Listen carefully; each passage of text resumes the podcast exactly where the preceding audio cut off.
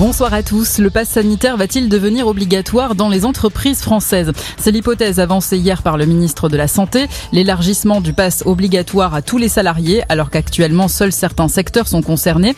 Le sujet sera débattu demain lors d'une réunion au ministère du Travail avec les partenaires sociaux. Face aux nombreuses contaminations liées au Covid, reporter la rentrée scolaire n'est pas l'hypothèse privilégiée. Déclaration du ministre de l'Éducation sur BFM TV.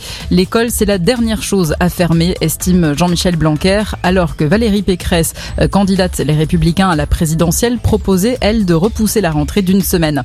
Et pour empêcher la propagation du variant Omicron, Israël place plusieurs pays européens sur liste rouge, dont la France, des pays dans lesquels les citoyens israéliens ont interdiction de se rendre.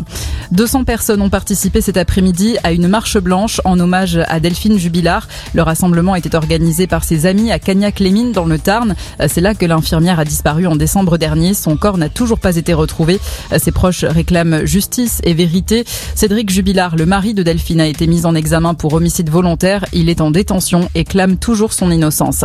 Les autorités militaires ouvrent une enquête après une scène improbable sur un terrain vague de Calais, à quelques mètres d'un campement de migrants. Un véhicule militaire qui enchaîne les dérapages contrôlés les marches arrière avant de s'embourber. Des migrants sont même venus aider les soldats à sortir leur véhicule de la boue. Une scène inadmissible, réagit l'armée. La commission de discipline de la Fédération française de football se réunira mardi après les débordements des supporters lors du match Paris FC OL en 32e de finale de la Coupe de France. Une enquête est ouverte par le parquet de Paris, notamment pour identifier les auteurs des affrontements. Sur les terrains, suite et fin de ces 32e de finale de la Coupe de France et ce rêve pour les joueurs nordistes de l'entente Feni Aulnois qui évolue en National 3. Ils vont affronter ce soir les stars du PSG. Ce sera à 21h10. Très bonne soirée à tous.